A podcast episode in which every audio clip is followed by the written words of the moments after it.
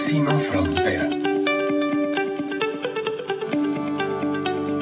Hola, hola a todos nuevamente, bienvenidos a Próxima Frontera, el podcast que reúne a expertos y expertas en diferentes temas relacionados con la sostenibilidad. Como les hemos ido contando en las últimas semanas, quisimos hacer un repaso de algunas de las conversaciones interesantísimas que tuvimos en el evento Evolución Sostenible, que fue organizado por la Alianza Empresarial para el Desarrollo AED y que sumó durante una semana a cientos de personas expertas, estudiosos, estudiantes, eh, maestros de diferentes ámbitos relacionados con sostenibilidad en todas sus dimensiones. Evolución sostenible nos ha permitido retomar algunas de esas conversaciones y hoy es para mí un honor contar con Teresa Molde Alba. Teresa es la directora para América Latina y el Caribe del Pacto Global de las Naciones Unidas, que es una iniciativa que reúne a 2.700 empresas, 14 organizaciones, y Teresa es la coordinadora de implementar todas estas iniciativas en el ámbito eh, local, regional, y tiene pues muchísimo conocimiento, mucho eh, contacto además de lo que está sucediendo en el mundo de sostenibilidad y nos da muchísimo gusto darte hoy la bienvenida. Teresa, gracias por estar acá. Gracias, Carla, por invitarme a este espacio y la verdad estoy muy, muy contenta de, poder eh, aportar pues, mi, granito de arena y mi, visión a esta nuestra causa común, ¿no? que es eh, el desarrollo sostenible de la región. Así es, Teresa, muchas gracias. Y para iniciar esta conversación, daría como contexto que estamos cerca de terminar el segundo año de esta realidad en la que nos eh, sumió la llegada de la pandemia del, del COVID-19.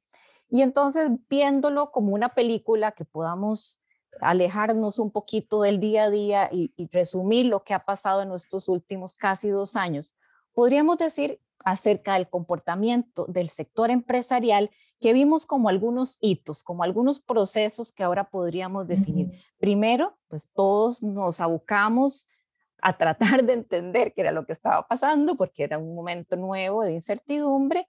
Nos eh, enfocamos en garantizar la continuidad de los negocios, en activar protocolos de seguridad sanitaria, en proteger los empleos, la cadena de suministros, ver cómo garantizábamos que nuestras empresas siguieran funcionando. Y casi que inmediatamente muchas de las empresas empezaron a buscar cómo articulaban con el gobierno, con sus autoridades locales para apoyar a sus comunidades, muchas de ellas con colaboradores presentes o con clientes. Y entonces se activaron protocolos muy de atención eh, primaria, ¿verdad? Donaciones de alimentos, medicamentos, alcohol, apoyo logístico para que pudieran seguir también muchas de esas comunidades funcionando. Y luego, pues cada industria ha ido tomando también su nuevo lugar. Algunas más ganadoras, otras han logrado reinventarse y acoplarse a la nueva realidad y otras han perdido espacio eh, por la nuevo, el nuevo orden. Y entonces el teletrabajo, nuevos modelos de negocios, eh, o sea, toda una revolución en nuestra forma de vida y, y de trabajo en los últimos 10 años, perdón, en los últimos dos años. Eh, que parecen 10, la verdad, ha pasado muchas cosas en muy poco tiempo. Entonces, ante esta realidad, Teresa, nuestro, nuestra región Latinoamérica ya llegó a este inicio de pandemia un poquito rezagada o bastante rezagada en, la carrera del bienestar, de la prosperidad, eh, con muchos retos políticos y socioeconómicos en diversos países de la región si ya llegamos un poco tarde a esa carrera, ¿cómo es la perspectiva ahora para América Latina cuando hay una etapa que todos quisiéramos llamar de reactivación? Mira, yo, eh, además de, contestarte a tu pregunta, me gustaría empezar por decirte con relación a, la respuesta empresarial que, claro, en, las redes, en esas 14 redes del Pacto Global, pues eh, en el momento en el que pues, nos encerraron a todos, nos empezamos a reunir de, forma semanal eh, toda la región para ver, bueno, eh, ¿qué hacemos? ¿Cómo reaccionamos? Todos esperábamos que fuera una cosa de una, dos, tres eh, semanas, ¿no? Un mes. y de repente se empezó a, extender, ¿no? Entonces, em, a mí me impresionó mucho la reacción rápida, la reacción rápida de las redes del Pacto Global que respondía a una, necesidad de adaptación a la realidad en la que se encontraban las empresas. Y había que ver y, cómo apoyamos y cómo ayudamos. ¿no? Eh, y había que pensar pues, en, primero en los, individuos, ¿no? en, los, en, colaboradores, luego en sus familias y luego las, en las comunidades de impacto. ¿no? Esas eran como las, las tres líneas. Y siento que esa reacción y esa respuesta fue realmente impactante, ¿no? Em, la respuesta fue rápida, el ajuste de, los negocios y el empezar a eh, innovar o morir, ¿no? Fue un poco la, consigna, yo creo, fue eh, un, proceso increíblemente rápido y que nos, nos indica un poco, sobre todo en las empresas que están comprometidas con, con el tema de, del actuar responsable y de la sostenibilidad, es que ya tienen el, mindset, ya tienen el clic mental de, pues hay que estar preparados. O sea, justamente el actuar responsable, los, los negocios se hacen responsablemente cuando tienes previstos, eres consciente de los riesgos, eres consciente de los impactos negativos y tienes eh, previsión sobre qué hacer cuando pasan las cosas. Entonces, esa adaptación eh, fue muy, muy rápida. Pero claro, cuando tú extiendes eso a, a, la sociedad eh, completa, claro, tienes que, asumir que existen, ¿no? Pues eh, a, nivel de toda América Latina, pues unas brechas estructurales eh, históricas em, que, nos persiguen, ¿no? Y que, que quizás nos, nos, nos, jalan para atrás, ¿no? Son como, como hilos invisibles que van jalando para atrás a nuestros países y que en realidad nuestro punto de partida, digamos, el 1 de marzo de, de 2020 era pues una situación muy convulsa políticamente en la región, eh, un tema de, fiscalidad muy complejo, unos índices de, desigualdad disparados, em, un tema muy directamente vinculado con, el mundo laboral, que es eh, la poca protección social que hay en nuestros países y la informalidad. Entonces, creo que, que, hay, todo, hay, todo, había todo un caldo de cultivo no bueno y, y esos hilos invisibles, ¿no? pues jalándonos para atrás, que, que, hicieron que esas debilidades estructurales se notaran más aún a la hora de eh, entrar, la, en, entrar la, la, pandemia ¿no? y, y, el cierre de,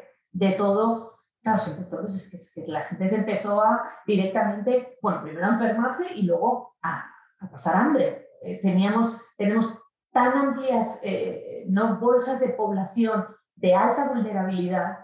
Eh, si tú tienes una familia y tienes una persona que trae un salario, esa, esa familia no es considerada en pobreza, pero su vulnerabilidad, si esa sola persona pierde, pierde su, su trabajo, es enorme. Entonces te das cuenta como grandes bolsas de población de repente, ¡boom!, bajaron el nivel de pobreza y se encontraron ahí. Entonces, digo, por un lado, la reacción del sector privado fue rápida, dinámica, el sector privado preparado y responsable fue más rápido en responder, pero se encuentra y, se enfrenta a estas eh, brechas históricas eh, muy, muy, muy complejas. Entonces, em, se llega de esta manera, ¿no? Y se, responde bien, eh, se responde rápido. Em, surgen muchas iniciativas y te puedo contar, por ejemplo, pues en, en Paraguay la red del Pacto Global pues agarró eh, y fue la facilitadora de todo un proceso eh, de compra transparente y, eh, transparente y, y, con trazabilidad de equipamientos de salud eh, los compraron, creo que fue en Corea del Norte, y los hicieron llegar a la puerta del hospital en alianza con un montón de empresas del sector privado, eh, con sociedad civil involucrada, eh, con Naciones Unidas, ¿no? con agencias de Naciones Unidas, el gobierno, o sea, todo el mundo se salió y se juntó para solucionar.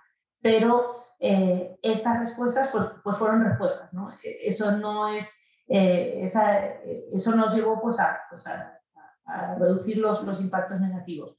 Ahora, la reactivación es ya una cosa más compleja. Claro, eh, una de las consecuencias que se hizo natural con la llegada de la pandemia y, el cambio en la forma de, de, relacionarnos y producir en la sociedad fue esa urgencia de la digitalización, de la virtualidad, de hacer, hacernos teletrabajo para tratar de sostener no solo eh, la salud de nuestra gente, sino la continuidad de los negocios. Y entonces, para, pues, para muchos sectores puede ser natural, bueno, no estás conectado en tu oficina, te vas para tu casa con las complicaciones que eso tiene ya de combinar trabajo, vida familiar, niños, eh, mascotas, eh, obligaciones, capacidad de internet, una sola computadora para todos, etcétera. Pero pareciera que para muchos es lo normal, o sea, lo, normal dentro de esa nueva normalidad, pero según los datos que compartiste en evolución sostenible, que me parece que dijiste que eran datos de la CEPAL, en América Latina tenemos 40% de la población sin acceso a la digitalización, no solo por cobertura, sino también alfabetización digital. No sabemos usar las herramientas, no hemos sido educados para comunicarnos y utilizar el mundo digital. Entonces, eso creo que fue tal vez una de esas eh, em, temas estructurales que no habíamos visibilizado, pero que se ponen en evidencia y, salen a la luz en esta necesidad de cambiar eh, nuestra forma de, de, producir. ¿Qué nos podrías decir acerca de esta nueva, nuevo reto que es dar acceso en igualdad de condiciones a más población en el tema digital.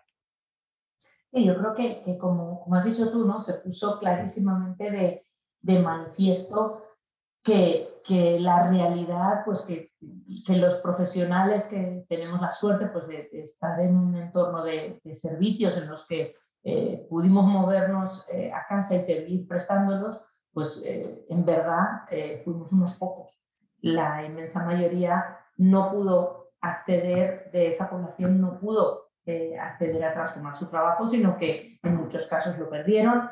Bueno, sabemos todos lo que ha pasado con, con la, con educación, ¿no? Eh, que, al final han tenido que, que recurrir pues, a, a, dar las clases por, por televisión eh, o, o, por WhatsApp, ¿no? Por, en un celular para tres hijos en la casa. Entonces, ha sido muy, muy complejo pero también vemos muchas, eh, con estos retos vemos también que el sector privado de nuevo eh, ha sido clave eh, y, ha dado señales al, mercado de, desarrollar bastantes soluciones innovadoras.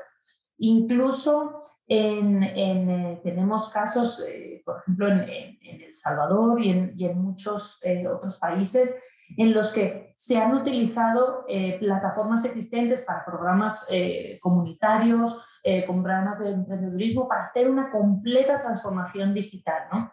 Entonces, donde se estaba promoviendo, por ejemplo, el emprendimiento femenino, se agarra y se incluye el componente de digitalización y se dice, bueno, tu emprendimiento está muy bien, pero ahora le tienes que meter el componente digital para poder ofrecer tus productos a través de, eh, ¿no? de Instagram y introducir la plataforma de compra online, porque si no, no vas a poder vender, ¿no? Ya no, puedes vender eh, en la calle, ¿no?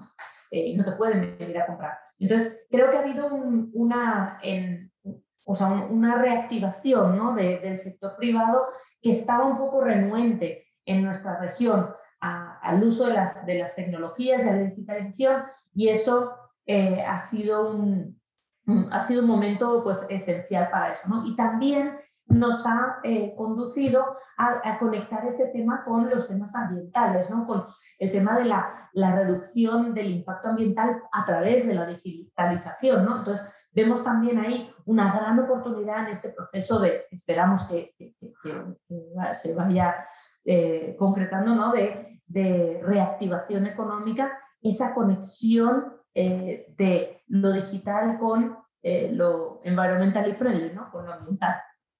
Sí, así es. Y, hablando de lo ambiental que se viene a unir de manera transversal a todo este tema de la reactivación económica, eh, pareciera, o algunos han escuchado decir también la expresión de que el COVID ha sido un ensayo, era la oportunidad de un ensayo para nuestra sociedad, para nuestra generación, preparándonos para lo que viene, que es la crisis climática, que es mm. eh, todo este reto de mantener y reducir la temperatura eh, según los acuerdos de París y muy pronto tendremos en esta época eh, la, la, COP eh, ahorita en Escocia. Eh, es, un tema que ocupa a muchísimas personas, organizaciones, gobiernos. Creo que la mayoría de las empresas ahora están siguiendo el, el, proceder de las negociaciones. Em, entonces, esta transformación que mencionabas de abrazar con una mayor disposición o mayor entusiasmo esas transformaciones de ser más amigable con temas climáticos, digitalización, reducir impactos, cadenas de suministro.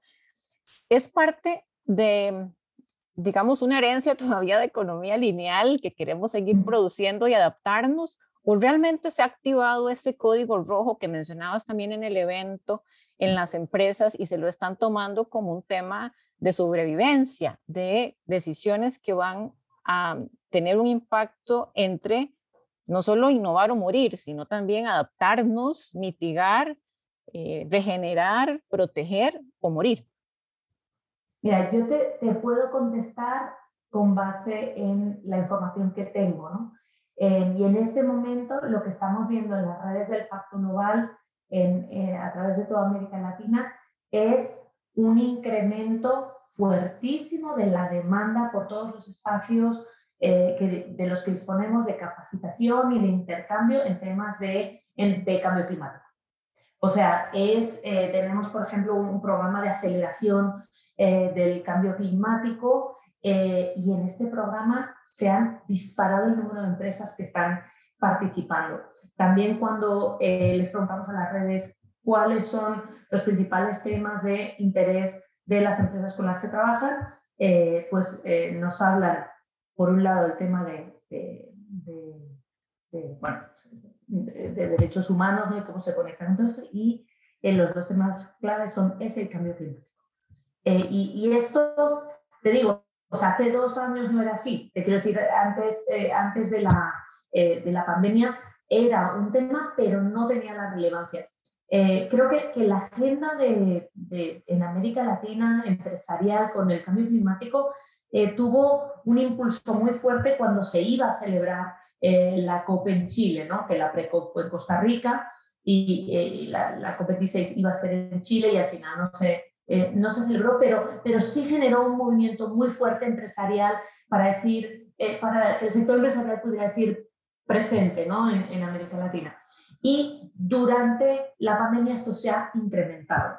Adicionalmente, lo que estamos viendo es que como grandes y medianas empresas están empezando de verdad a comprometerse, a establecer lo que se llaman los objetivos basados en ciencia, es decir, establecer entre sus objetivos empresariales que tengan unos objetivos de reducir sus emisiones en la empresa eh, a un máximo de 1.5 grados. Entonces, hay una, eh, hay una manera, digamos, científica de hacer eso y, nosotros pues, desde el Pacto Global pues, ayudamos a las empresas a, a, llegar a esos indicadores, pero lo más relevante es que existe el compromiso, la empresa está tomando el compromiso y se está capacitando, se está formando para eh, hacerlo en la práctica. Y ya no solo tenemos a los cuatro champions, ¿no? a los cuatro líderes mundiales haciendo esto, sino que ya está bajando al tejido empresarial.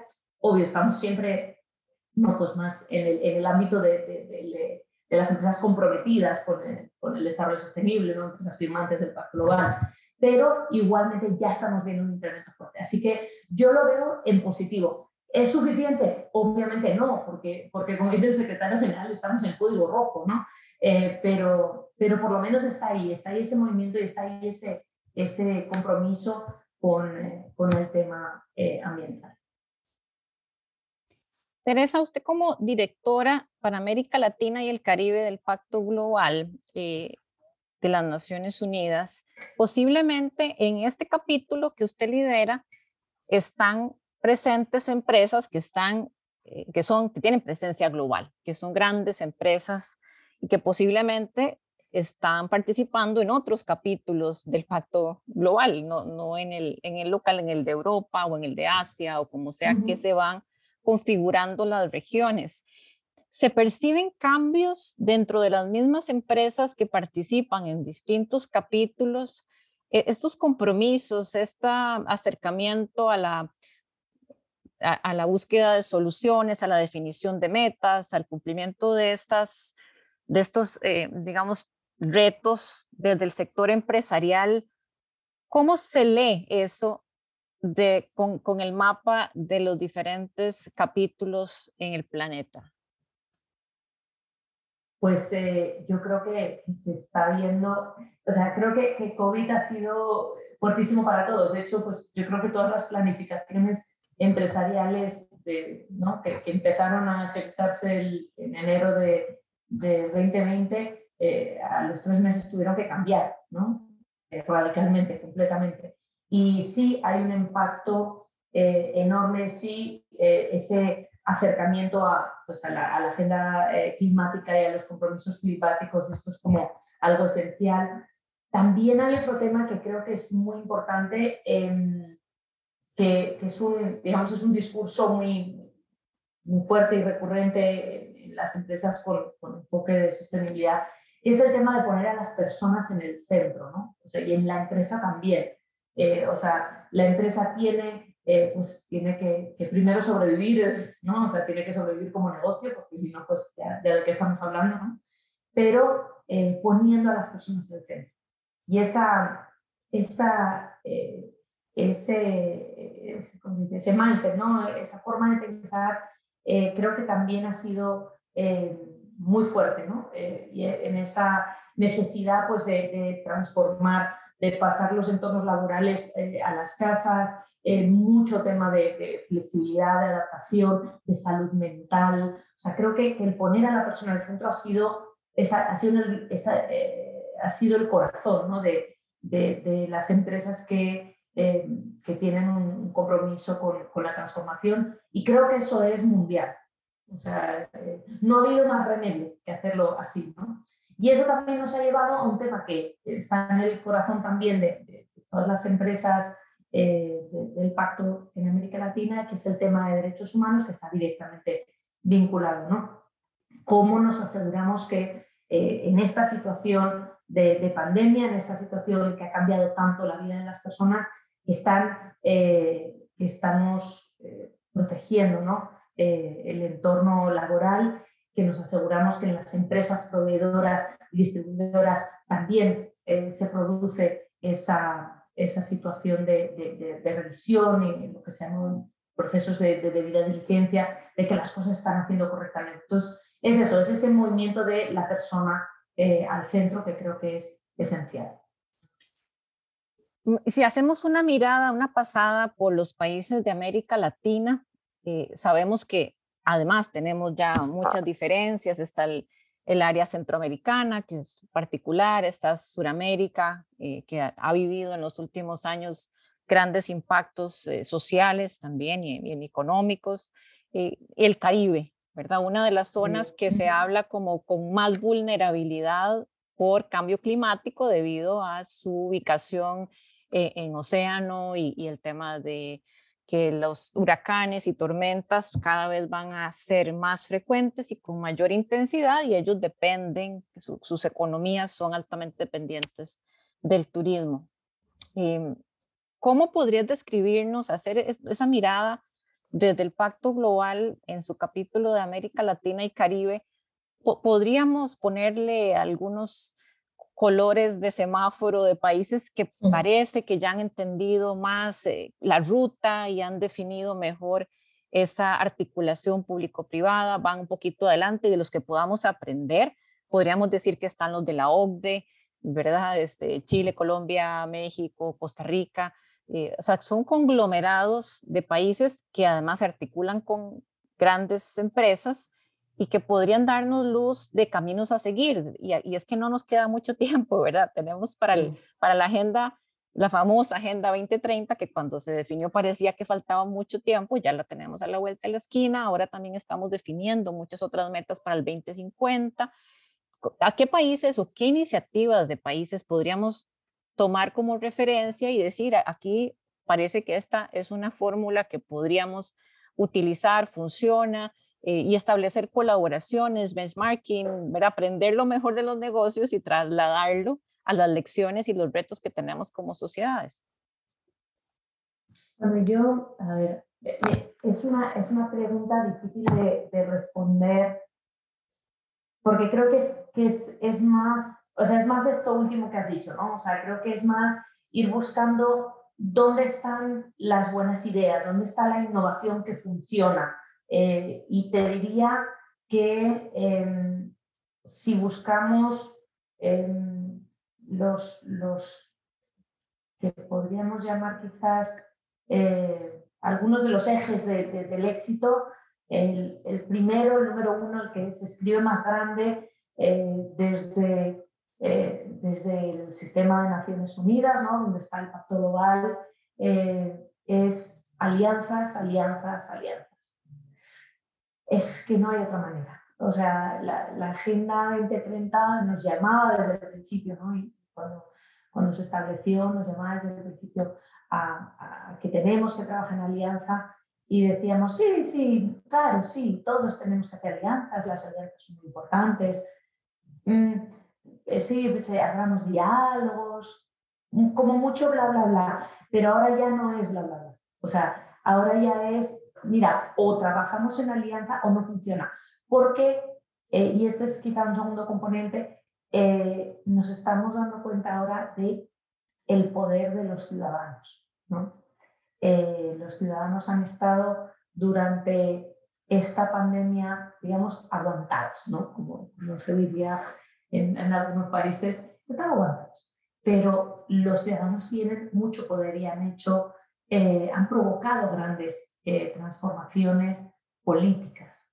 Entonces, a los ciudadanos hay que demostrarles que somos capaces de trabajar en alianza, que los gobiernos eh, son capaces de ofrecer ¿no? oportunidades de construir conjuntamente la agenda, que el, sistema de Naciones Unidas es capaz de mm, mostrar eh, cuál es el, camino ¿no? y, apoyar los procesos de recuperación y de desarrollo en nuestros países. Eh, el sector privado ¿no? tiene que, sentarse a, conversar y ofrecer pues, esas, esas soluciones innovadoras eh, que ya ha visto que tienen efecto. Y el tercer sector o sea, esa ciudadanía tiene que estar eh, en positivo de construcción. Sí, eh, puedes eh, ¿no? reivindicar, pero al mismo tiempo tienes que estar para construir. Entonces, esos espacios, creo que la pandemia los ha creado, esos espacios de, mira, ya nos tenemos que sentar, ya lo tenemos que hacer y tenemos muy buenos ejemplos en, en toda la región de, de dónde nos hemos sentado a colaborar y, a, y trabajar juntos eh, pero, pero nos, queda, nos queda definitivamente mucho por hacer. Y diría que uno de los grandes retos que, que tenemos es cómo incorporar a la conversación a las pymes, ¿no? pues a las pequeñas y medianas empresas, que son nuestro tejido empresarial.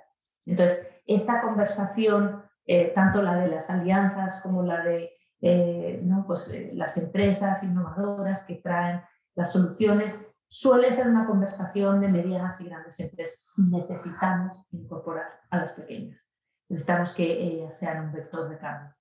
Así que eso es un poco lo que, lo que te diría. Más he reflexionado sobre lo que me has dicho que respondía a la pregunta, pero, pero creo que esos son los, los elementos que, que hay que tener en cuenta y, y ejemplos buenos los tenemos en todos los países y todas las redes y, te puedo eh, mostrar toda una retaíla pues, de, ejemplos de publicaciones eh, donde se recogen las buenas prácticas, incluso la colaboración tan fuerte que hay, eh, mostrando los países tienen la obligación de mostrar cada dos años los avances que tienen en los ODS y en sus indicadores. En nuestra región nos hemos ido para atrás 10 años, pero aún así el sector privado ya está presente ante las Naciones Unidas cada dos años diciendo el sector privado ha aportado esto, esto, esto y esto. Estamos, eh, somos parte de, la agenda y estamos comprometidos con ella. Pero hasta que no logremos incorporar a esa pequeña empresa, tenemos una, una gran dificultad de ver la transformación efectivamente produciéndose y el desarrollo efectivamente eh, impactando en, en, en la sociedad. Entonces podríamos concluir esta conversación, Teresa, diciendo que incorporar a las pequeñas empresas a esta mm. conversación que está sucediendo entre medianas y grandes y gobierno. ¿Es la próxima frontera del Pacto Global de América Latina y Caribe de las Naciones Unidas?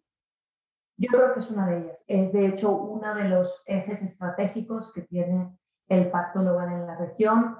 Em, otra, otro de los, de los eh, ejes estratégicos va hacia dar cobertura ¿no? y, hacer llegar eh, nuestra visión, ¿no? la, visión del mundo sostenible, eh, responsable y comprometido, ¿no? que, que, apoya el, el desarrollo inclusivo y verde, ¿no? hacer llegar esta visión a todos los países. Porque, por ejemplo, tenemos una presencia muy pequeña en el Caribe y queremos llegar al Caribe, queremos estar ahí. Esa es otra de nuestras líneas estratégicas, dar cobertura a esos países donde no tenemos representación.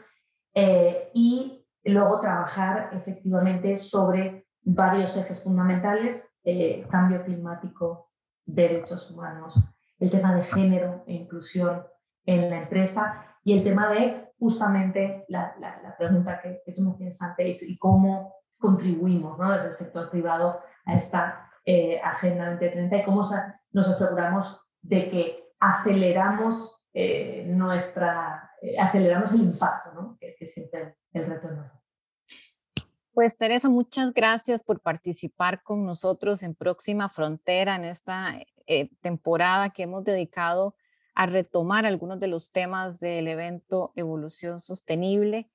Teresa Molde Alba es la directora para América Latina y el Caribe del Pacto Global de las Naciones Unidas. Eh, muy interesante todo lo que nos has compartido. Muchas gracias por participar, Teresa. Gracias, ha sido un placer, Carla, y, y siempre estamos disponibles para, para conversar. Y a todos ustedes que nos están escuchando, gracias por su tiempo, su energía y hasta la próxima.